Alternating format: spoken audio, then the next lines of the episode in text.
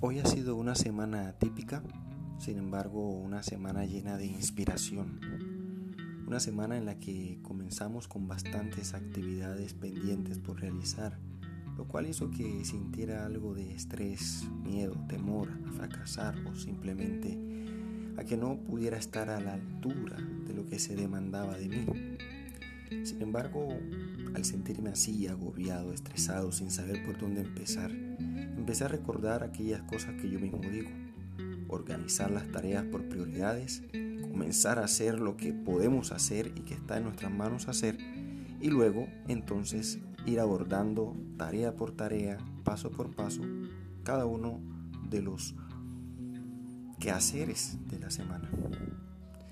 Aunque me costó trabajo, empecé hacer lo que me resultaba más fácil. Al terminar la primera tarea noté que no era tan difícil como pensaba, de modo que continué con la siguiente.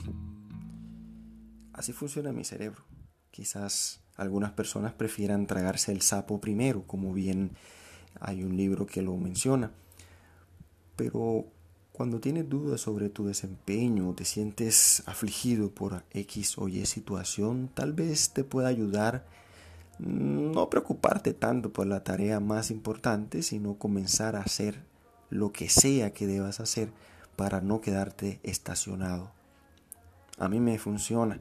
Luego de que termino de hacer la primera tarea sencilla, voy subiendo el nivel hasta que completo lo más difícil.